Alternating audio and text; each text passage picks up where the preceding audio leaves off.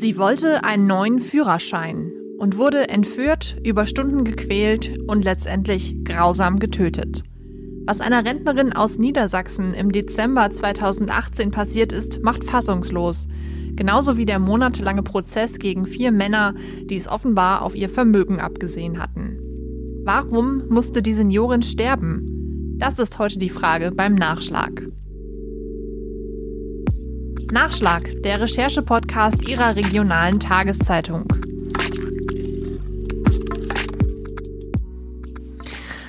Hallo und herzlich willkommen zu diesem Nachschlag. Mein Name ist Luisa Riepe und ich stelle Ihnen hier jedes Mal ein Thema aus unserem Wochenendprogramm näher vor. In dieser Woche sprechen wir über einen Mordfall, der uns hier in der Redaktion der Neuen Osnabrücker Zeitung wirklich über Monate beschäftigt hat. Insbesondere meinen Kollegen Sebastian Philipp, mit dem ich heute sprechen kann. Hallo Basti. Hallo Luisa.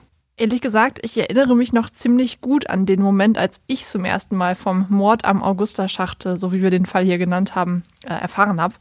Das war kurz vor Weihnachten im Jahr 2018. Da hatte eine Spaziergängerin südlich von Osnabrück eine Leiche gefunden, eine ältere Dame.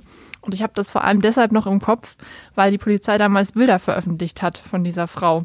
Ziemlich ähm, spezielle Bilder. Erinnerst du dich auch noch? Ja, ich kann mich auch noch erinnern. Also bei uns ist es ja so, wir bekommen Pressemitteilungen oder, oder Hinweise von der Polizei. Oft geht es dann eben um die Identifizierung von äh, möglichen Opfern. In der Regel ähm, gucken wir uns das erstmal an und ich habe es auch noch in, in, Erinnerung, weil ich ähm, damals auch ziemlich früh auf diese Nachricht gestoßen bin. Und mir ist auch noch in Erinnerung geblieben, dass die Bilder, die die Polizei mitgeschickt hat, ähm, ja, dass die ähm, quasi die Hand äh, dieses Opfers zeigen mit auffälligen Fingernägeln. Das hat die Polizei natürlich aus dem Grund gemacht, weil eben die Fingernägel so, so auffällig waren. Ähm, die Polizei hat damals gehofft, dass möglicherweise jemand diese Frau kennt, die eben die Fingernägel so speziell lackiert hat. Ja, und ähm, einige Tage später war dann ja auch die, ähm, das Opfer schon identifiziert. Aber ich kann mich auch noch gut dran erinnern. Das war kurz vor Weihnachten, ja. Ja. Beim Opfer handelt es sich um eine 75-jährige Seniorin aus Melle im Landkreis Osnabrück. Ähm, was wissen wir über diese Frau? Wer war sie? Ja, du hast recht. Sie hat zu dem Zeitpunkt ihres Todes in Melle gelebt. Ähm, sie hat aber vorher einige Jahre mit ihrem Mann in Spanien gelebt. Ähm, ich habe den Prozess äh, zu Beginn begleitet. Ähm, dann hat es lange Zeit mein Kollege Henrik Steinkuhl begleitet. Ich habe es aber trotzdem immer mitverfolgt, was dort passiert. Im, in der Hauptverhandlung am Landgericht Osnabrück ist dann klar geworden, dass ähm, das Opfer, also die Frau, ähm, damals gemeinsam mit ihrem Mann nach Spanien übergesiedelt ist. Ähm, der Mann war Unternehmer, jetzt nicht sonderlich reich, aber hat natürlich einen gewissen Status gehabt. Ähm, die haben dann in Spanien gelebt äh, und nachdem der ähm, Mann gestorben ist, ist äh, die Witwe dann wieder nach Deutschland gegangen und hat sich in, in Melle niedergelassen das Vermögensverhältnis dieser Frau, das ist auch in der Hauptverhandlung jetzt nicht so hundertprozentig ähm, klar geworden, ähm, wie vermögend sie nun war, aber es ist durchgedrungen, dass, und da werden wir ja gleich noch drauf kommen, dass es sich keineswegs um eine steinreiche Seniorin gehandelt hat. Ja, erstmal klingt das ja total harmlos, ne? Da ist eine Seniorin, 75 Jahre alt, jetzt, wie du sagst, nicht, nicht steinreich, aber doch irgendwie einigermaßen wohlhabend, die in der Nähe ihre, ihres, ihres Sohnes und ihres Enkelkindes, glaube ich, gelebt hat. Ähm, da fragt man sich natürlich, wie wird so eine Frau zu einem Mordopfer? Die Frau hat natürlich weit ab von irgendwelchen kriminellen Milieus gelebt. Die, ähm, das ist eine, eine ganz normale Frau, die, wie du schon gesagt hast, ähm, äh, nach ihrem Aufenthalt in Spanien hier zurück ins, ins ja doch relativ beschauliche Melle gezogen ist, ähm, in die Nähe ihres Sohnes. Ähm, ja, wie kommt so eine Frau in Kontakt mit, ähm, ja, mit einem, mit, mit Kriminellen, so muss man es ja sagen. Was man zu der Frau noch sagen kann, ist, dass sie mh, hm, keinen Führerschein hatte. Also sie ist in Spanien, in ihrer Wahlheimat, jahrelang ohne gültigen Führerschein gefahren. Eher mit einem, offenbar mit einem gefälschten Dokument. Ähm, das hat sie hier in, in Deutschland äh, auch gemacht. Wollte hier gerne mit ihrem Mercedes Cabrio durch die Gegend fahren, verständlich. Ähm, hatte aber offenbar Angst oder warum auch immer, wollte sie keinen Führerschein auf offiziellem Wege machen. Möglicherweise, weil dann auch herausgekommen wäre, dass sie eben seit Jahren ohne Führerschein gefahren ist. Ja, und dann hat sie ähm, über verschiedene Ecken ähm, Kontakt gesucht nach jemandem, der ihr ein Führerscheindokument beschaffen kann. Und sie ist dann wirklich über mehrere Ecken bei einem Mann gelandet aus Köln, Köln-Chorweiler. Auf den Stadtteil kommen wir vielleicht gleich auch nochmal zu sprechen. Der nördlichste Stadtteil Kölns hat einen Ruf und keinen guten. Chorweiler hat den höchsten Anteil von Sozialhilfeempfängern, das geringste Bildungsniveau, die höchste Zahl von Kindern und Alleinerziehenden, den höchsten Ausländeranteil, nur jeder Fünfte wählt. Chorweiler ist ein Stadtteil, der seinen Charme auf den zweiten Blick offenbart, schreibt die Stadt Köln selbst.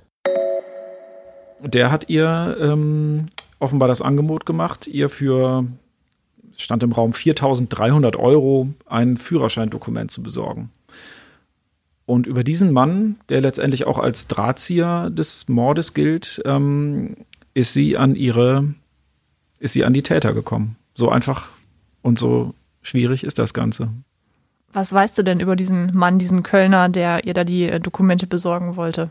Schwierig zu sagen. Also mh, mm, zu Beginn des Prozesses, ähm, man macht sich als Reporter dann ja auch immer erstmal ein Bild, wie sehen die Angeklagten aus, was sind das für, was sind das für Menschen.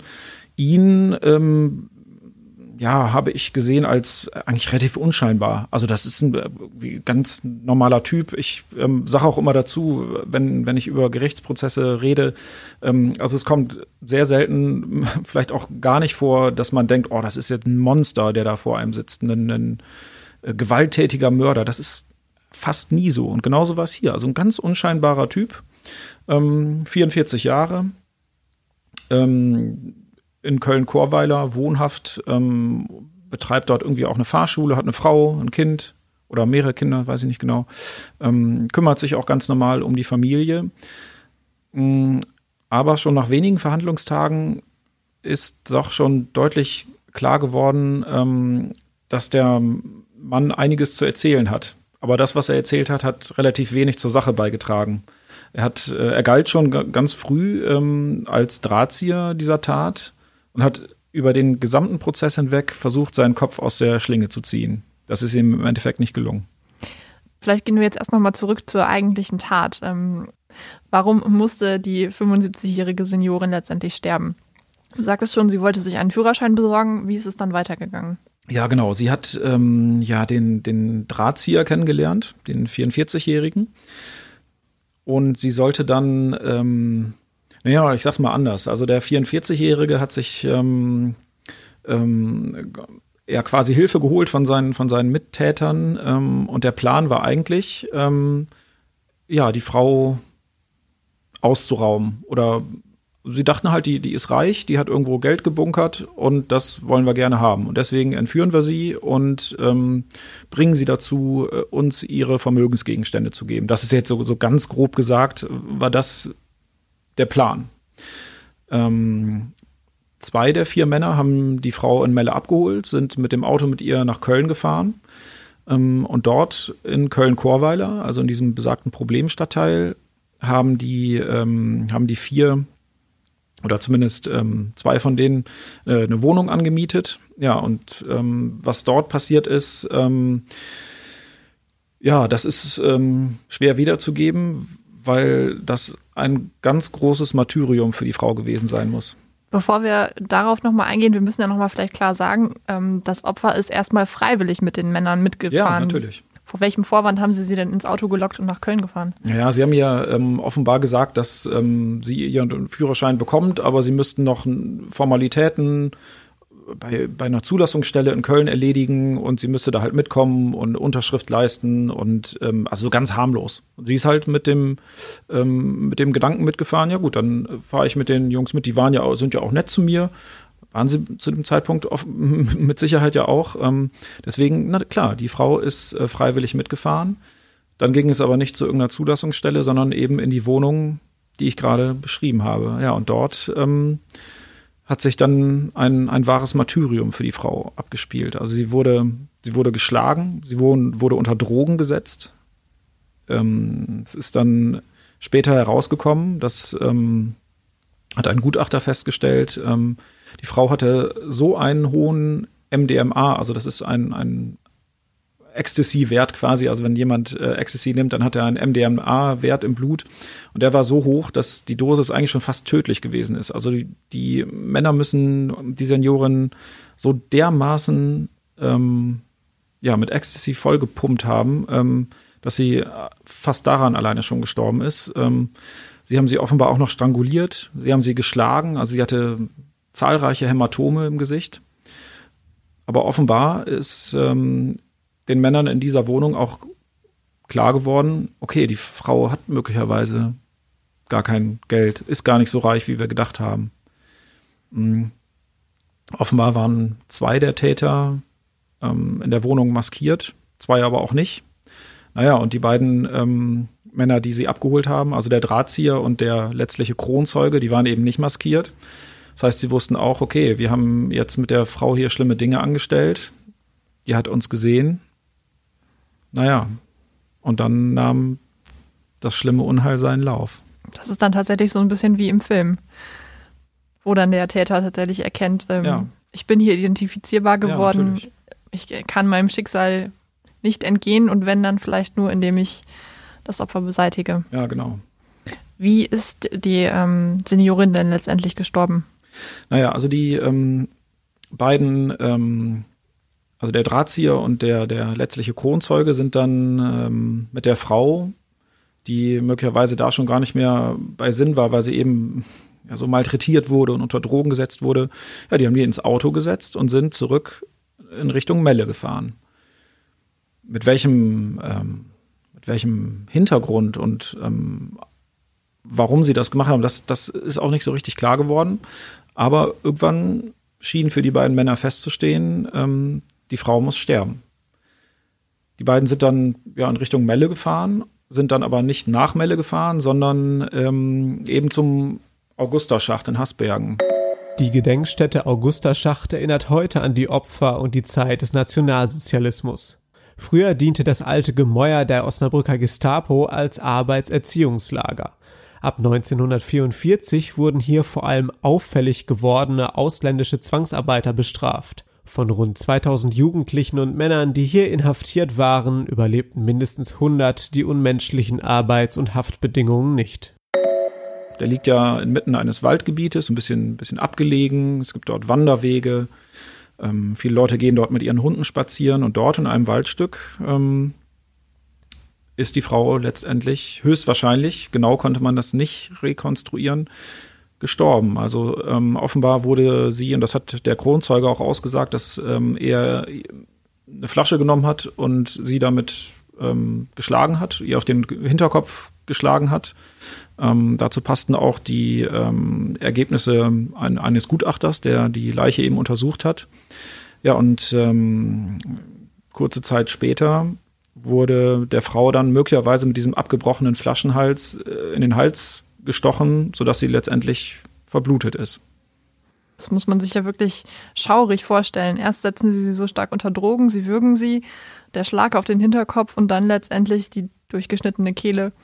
Das muss ja ein wahnsinniges Leid gewesen sein, was die Frau durchgemacht hat. Ja, absolut. Ähm, wobei man ähm, sagen muss, dass die, die Taten, die in der Wohnung passiert sind, ähm, ich würde mal vermuten, dass ähm, die Männer dort einfach versucht haben, aus der Frau rauszuquetschen, wo sie jetzt nun ihren, ihre vermeintlichen oder vermutlichen Reichtümer versteckt hatte. Ähm, später, also am Augusterschacht, ähm, da muss dann allerdings klar gewesen sein, ähm, dass die Frau sterben sollte.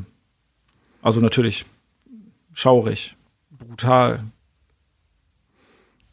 Du sagtest es vorhin, irgendwann ist den Tätern aufgegangen, dass diese Frau möglicherweise gar nicht so wohlhabend ist, wie sie dachten. Trotzdem haben sie sich ja noch an ihrem Geld bereichert, wenn ich das richtig weiß. Genau. Also die Frau hatte natürlich eine, ähm, eine EC-Karte dabei. Ähm, mit dieser Karte sind dann ähm, einige, ich weiß nicht genau, ein oder zwei der, der Männer äh, haben dann von dem Konto Geld abgehoben. Und zwar äh, quasi zwischen, zwischen Melle, Hasbergen ähm, und Köln, also quasi auf der Rückfahrt der Tat. Ähm, ja, haben da äh, Eurobeträge abgehoben, ähm, das ist eine vierstellige Summe gewesen. Also alles in allem ähm, nicht viel und vor allem nicht viel dafür, dass eine, eine Frau so brutal ermordet wurde und sterben musste. Die Leiche der Frau wurde ja letztendlich von einer Spaziergängerin gefunden. Ähm, der Hund der Spaziergängerin hat sich an der Stelle irgendwie ungewöhnlich verhalten und dann ist sie auf diese Leiche unter, unter dem Laub ge äh, gestoßen. Ähm, und wir haben vorhin schon geschildert, was diese Frau durchgemacht hat. Man hat es der Leiche natürlich angesehen. Es stand dann ziemlich schnell fest, dass es ein äh, Gewaltverbrechen war, dem die Frau zum Opfer gefallen ist. Aber wie ist man denn dann äh, den Tätern auf die Spur gekommen? Die Polizei lässt sich ähm, da naturgemäß nicht so sehr gerne in die Karten schauen, aber es ist klar, und es wurde in der Hauptverhandlung auch klar, ähm, dass die Ermittlungsarbeit, das war ähm, eine wirkliche, also ein, eine, eine krasse Leistung der Polizei. Das war ein, ein Zusammenfügen von, von Puzzleteilchen. Ähm, letztendlich hat sich ja ähm, die Anklage hauptsächlich auf die Aussage des Kronzeugen gestützt, aber auch den muss man natürlich erstmal ausfindig machen als ähm, Teil dieser, dieser vier Täter. Ähm, ja, die Polizei hat ähm, kurz nachdem die Frau verschwunden war, ähm, wurde, das wurde dann ja von den Angehörigen gemeldet, dass eben die Frau verschwunden ist. Dann wurde in ihrer, in ihrer Wohnung nachgeschaut und dort fand man einen Zettel mit, den, mit dem Namen des Drahtziehers da war natürlich so zumindest das erste Puzzleteilchen vielleicht schon mal gelegt. Ne? Dann hatte man schon mal einen Namen, dann konnte man schon mal gucken, ähm, hat dieser Mensch möglicherweise was mit der Sache zu tun, mit dem Verschwinden zu tun. Äh, in den ersten Tagen war ja noch nicht klar, was mit der Frau ist. Und ähm, es, dann hat die Polizei über Wochen hinweg Puzzleteilchen für Puzzleteilchen zusammengesetzt. Das sind dann so diese, ja, mittlerweile fast schon klassischen Dinge wie ähm, Fotos, ähm, Videos von Überwachungskameras, ähm, beispielsweise von den, von den Geldautomaten. Da werden ja Aufnahmen gemacht, wenn jemand Geld abhebt. Ähm, Handydaten der ähm, vier Angeklagten. Mhm. Es wurden DNA-Spuren genommen, beispielsweise von, von so Socken, die ähm, zwei der Männer ähm, in, in der Wohnung auf hatten als, äh, als Maskierung, als sie die Frau ge gequält haben. Ähm, es wurde dann auch ähm, ein Mietwagen untersucht, ähm, den, der benutzt wurde, um die Frau aus Melle abzuholen, wieder zurückzubringen. Da vielleicht noch mal so eine Skurrilität am Rande. Also die Frau muss, ähm, als sie in dem Wagen gesessen hat auf der Rückfahrt, ähm, muss sie schon geblutet haben. Und dieser Mietwagen wurde dann vom Drahtzieher einige Tage später zurückgebracht. Ja, und die Rücksitze waren rot lackiert. Okay. Ja, die Rücksitze waren wahrscheinlich blutverschmiert und ähm, er bringt den Wagen zurück und die Sitze sind hinten mit rotem Lack angemalt worden. Er hat dann irgendwie dort das Märchen aufgetischt, dass ihm angeblich irgendwie eine, eine Lackdose umgefallen ist oder so. Ähm, ja gut, das hat natürlich dann auch wieder dafür gesorgt, dass äh, auch die Mitarbeiter der ähm, dieser Vermietungsfirma sich natürlich daran erinnern konnten. Äh, mhm. Äh, ich meine, wann passiert das schon mal? Naja, und es waren ähm, ganz viele Details, die die Polizei dann über Wochen mit akribischer Arbeit ähm, zusammengefügt hat. Ähm, letztlich war es natürlich wichtig, dass der Kronzeuge ausgesagt hat. Sonst ähm, wäre es natürlich schwierig geworden, weil die vier Männer haben natürlich die eigentliche Tat. Ähm, also erstmal das, was sich in der Wohnung abgespielt hat. Da gibt es außer der toten Frau und den vier Männern natürlich keine Zeugen für. Und was sich letztlich am Augusterschacht genau abgespielt hat, ähm, da gibt es natürlich auch keine Zeugen für. Das stützt sich in weiten Teilen auf die ähm, Aussagen des Kronzeugen und auf die Spuren, die die Polizei aufgrund dieser Aussagen dann noch sichern konnte. Ja, ich finde es ganz interessant, wie, äh, wie du gerade diese verschiedenen Spuren schilderst, denn so als ähm, ja, Tatortgucker oder so hat man ja das Gefühl, diese, ähm, die, diese Täter müssten ja eigentlich wissen, dass man mit so einer gestohlenen EC-Karte am besten jetzt nicht direkt zur Bank geht, um da Geld abzuheben, weil man eben gefilmt wird. Das ist ja durchaus Allgemeinwissen. Ähm, auch dieses Tatauto dann wieder abzugeben tatsächlich ähm, grenzt ja auch schon so ein bisschen an, ich weiß nicht, ist das über Selbstüberschätzung Tja, oder? oder? Das, ja. Gut, möglicherweise, naja, sieh's mal so, ähm, eigentlich war ja nicht der Plan, die, also würde ich jetzt mal vermuten, eigentlich war ja nicht der Plan, die Frau äh, umzubringen, sondern äh, im Grunde genommen in Anführungsstrichen nur ihr, ihr Vermögen ähm, wegzunehmen. Dass das dann so ähm, möglicherweise eskaliert, wie es eskaliert ist, ja, das ist, ähm, also ich weiß auch nicht, auf welche Ideen man da kommt, ähm, dass das jetzt möglicherweise in vielen Dingen nicht besonders clever war. Ja, da sind sich, glaube ich, alle einig. Wir kommen dann nochmal zu dem äh, Prozess, den du ja zum Teil auch mit ähm, begleitet hast. Du sagtest es schon, da waren jetzt vier Männer vor Gericht, dieser Drahtzieher, der Kronzeuge und noch die zwei weiteren Männer, die zumindest in der Wohnung dabei waren und sozusagen ähm, die Frau wahrscheinlich gequält haben. Was waren die Vorwürfe, mit denen sich die vier Männer dann konfrontiert sahen? Ja, das hat sich so ein bisschen verändert im Prozess. Ähm, ursprünglich waren, äh, soweit ich das in Erinnerung behalten habe, ähm, drei der vier Männer wegen Mordes angeklagt und wegen, das nennt sich erpresserischer Menschenraub, ähm, so das, was man vielleicht landläufig als, als Entführung oder so bezeichnen kann. Ähm, und ähm, ein vierter Angeklagter war nicht wegen Mordes, sondern nur wegen ähm, ja, räuberischen Menschenraubes angeklagt. Letztendlich war es dann so, dass ähm, der Drahtzieher und der Angeklagte, der als Kronzeuge so umfangreich ausgesagt hat, bei denen blieb die Mordanklage stehen. Die wurden auch beide deswegen verurteilt. Die beiden anderen Angeklagten, ähm, bei denen auch klar wurde, dass sie in Anführungsstrichen nur in der Wohnung dabei waren, aber nicht bei der, bei dem eigentlichen Mord am Augusterschacht, die wurden dann eben wegen erpresserischen Menschenraubes verurteilt. Alle haben langjährige Haftstrafen bekommen. Also der Drahtzieher, der 44-Jährige, ja, der ähm, ist natürlich lebenslang, ähm, hat eine lebenslange Freiheitsstrafe bekommen. Der Kronzeuge, also üblicherweise bekommt man ja eine lebenslange Freiheitsstrafe. Der Kronzeuge hat 13 äh, Jahre bekommen, weil er eben umfangreich ausgesagt hat und ich würde auch mal vermuten, ohne die Aussage dieses Mannes wäre das alles sehr schwierig geworden. Ähm, die beiden anderen ähm, waren eben nicht am, am eigentlichen Mord beteiligt. Einer hat acht Jahre bekommen, der andere fünfeinhalb Jahre. Beide sind drogenabhängig und werden deswegen Teil ihrer Strafe auch in einem Maßregelvollzug verbringen, um dort eben ihre Drogensucht anzugehen. Bis es jetzt äh, vor wenigen Tagen ja erst zu diesem Urteil gekommen ist, ist aber einige Zeit ins Land gegangen. Wir haben gesagt, der Mord ist äh, geschehen im Dezember 2018. Ähm, der Prozess ist dann letztes Jahr im Juli, also 2019, losgegangen und hat jetzt fast wirklich ein Jahr gedauert. Warum so lange? Ja, warum so lange? Ich glaube, da gibt es mehrere Gründe für. Ähm, einerseits äh, gab es halt einfach viel zu verhandeln. Also es gab äh, viele die Beweisaufnahme hat lange gedauert. Es gab viele Zeugen. Ähm, es musste viel rekonstruiert werden. Aber man muss auch sagen, in diesem Prozess haben auch, ähm, und das ist ihr gutes Recht, haben auch die Anwälte, ähm, die Verteidiger der, der Angeklagten dafür gesorgt, dass sich alles so ein bisschen in die Länge zieht. Es gab Unmengen an Anträgen. Ähm, zwischendurch hatte man so ein bisschen das Gefühl, der Prozess soll so ein bisschen verschleppt werden. Das ist alles okay. Also ich will das nicht kritisieren. Ähm, die Anwälte der, der, Angeklagten haben natürlich ihr Möglichstes versucht, um ähm, ihre Mandanten gut zu verteidigen. Und das ist auch äh, vollkommen okay.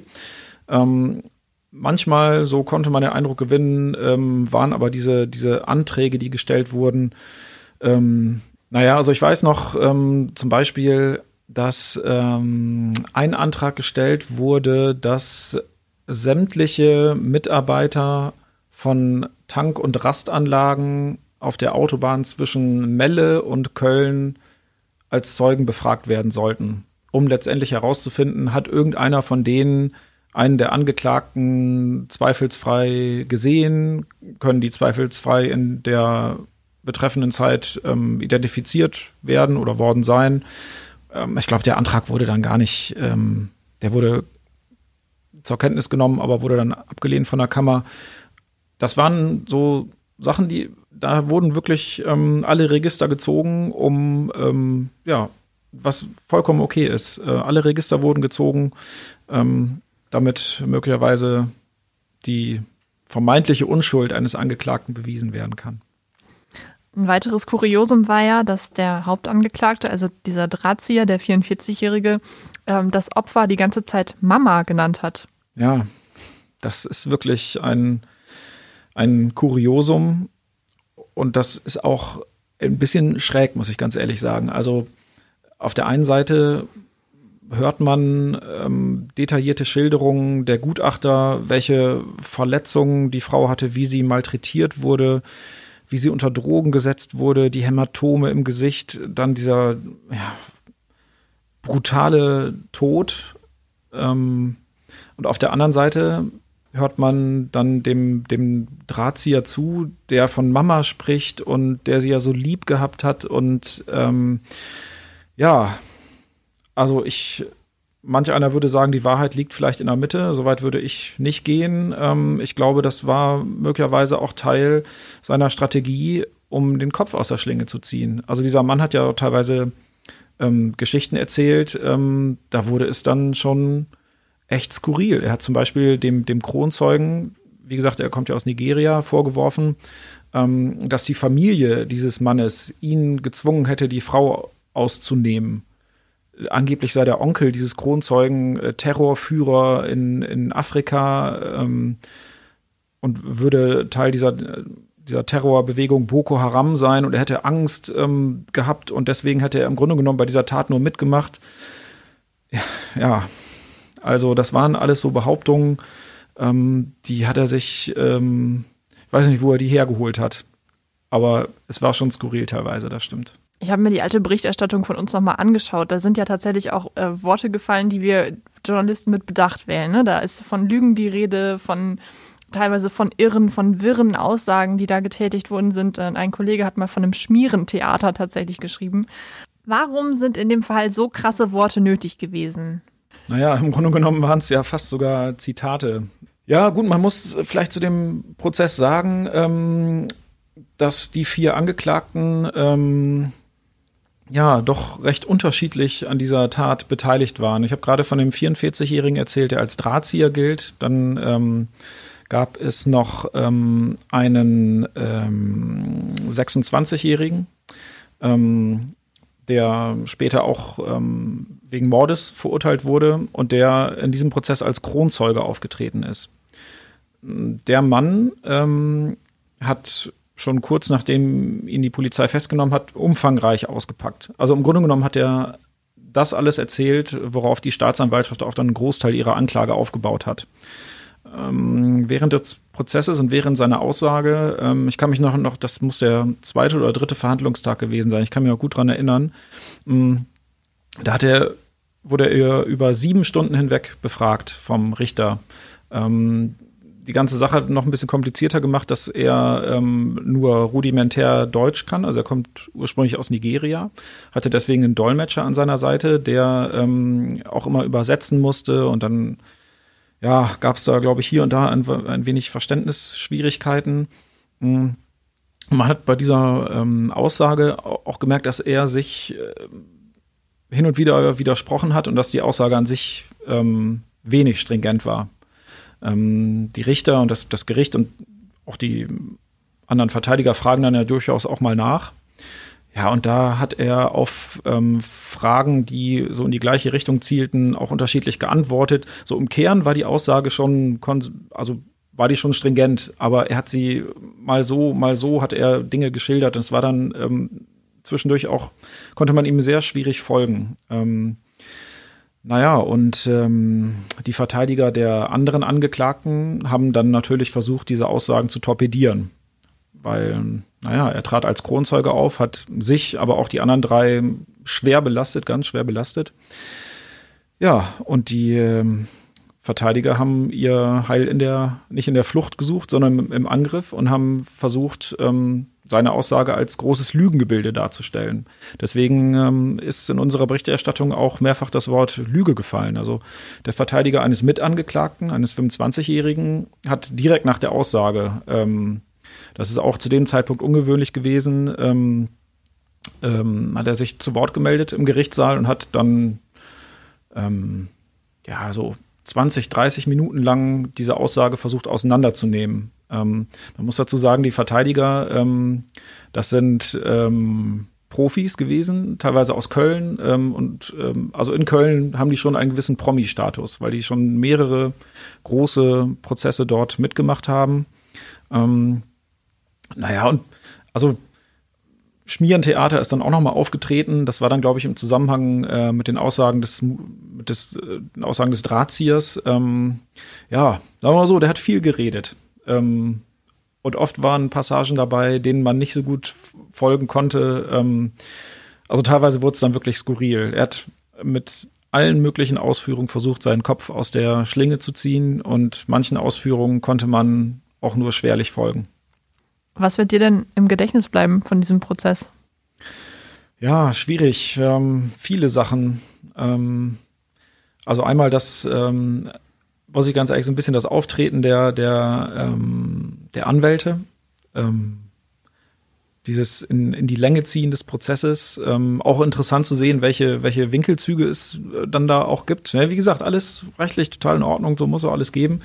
Ähm, aber so die, ähm, die Spielchen, die teilweise gespielt wurden, das war schon echt interessant. Ähm, das, was man von der Polizeiarbeit gesehen hat, also von der Ermittlungsarbeit, ähm, auch hochinteressant, ja, wie ähm, Ermittler eben versuchen, so einen, so einen Fall aufzulösen, bei dem am Anfang fast nichts auf dem Tisch liegt. Das ist schon interessant.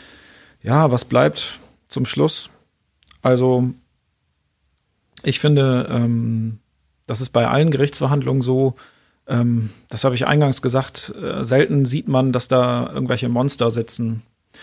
Auch hier vier Männer aus Köln-Chorweiler, einem Stadtteil, in dem keiner von uns leben möchte. Das hat einer der Angeklagten auch am Anfang gesagt. Ähm, alle unter schwierigen Verhältnissen dort wohnhaft aufgewachsen. Es sind Drogen im Spiel, es sind Vorstrafen im Spiel. Mm, das ist natürlich alles keine Entschuldigung, warum man so, ein, so eine brutale Tat begeht.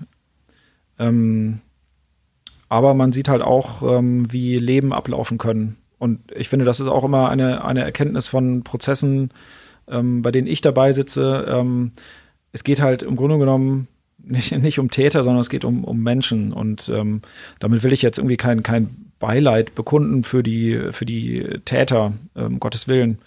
Aber es handelt sich halt immer um Menschen und die haben den Hintergrund, ähm, das ist eben auch ein Teil des Ganzen und das bleibt auch immer ein Stück weit hängen. Und natürlich die roten Fingernägel des Opfers. Die werden auf jeden Fall mir immer im Gedächtnis bleiben. Ja, mir auch, na klar. Danke, Basti, dass du uns nochmal äh, mitgenommen hast in diesen, ja, in diesen Prozess und auch in dieses äh, Verbrechen, was wirklich fassungslos macht, auch jetzt äh, fast anderthalb Jahre später nochmal. Ähm, Schön, dass du dich noch mal, dir nochmal die Zeit genommen hast. Ja, gerne. Vielen Dank. Das war Nachschlag, der Recherche-Podcast zum XL, dem Wochenendspezial von der Neuen Osnabrücker Zeitung, der Schweriner Volkszeitung und des Schleswig-Holsteinischen Zeitungsverlags. Vielen Dank, dass Sie zugehört haben. Wenn Sie mehr zum Thema der heutigen Folge wissen möchten, die Zusammenfassung zum Mord am Augusta-Schacht von Hendrik Steinkuhl finden Sie auf der Internetseite Ihrer regionalen Tageszeitung. In der nächsten Folge Nachschlag bekommen Sie dann Tipps für Ihre Steuererklärung. Da gibt es durch die Corona-Krise nämlich ein paar neue Möglichkeiten. Ich bin schon sehr gespannt, was mein Kollege Marc Otten zu berichten hat und würde mich natürlich freuen, wenn Sie wieder zuhören.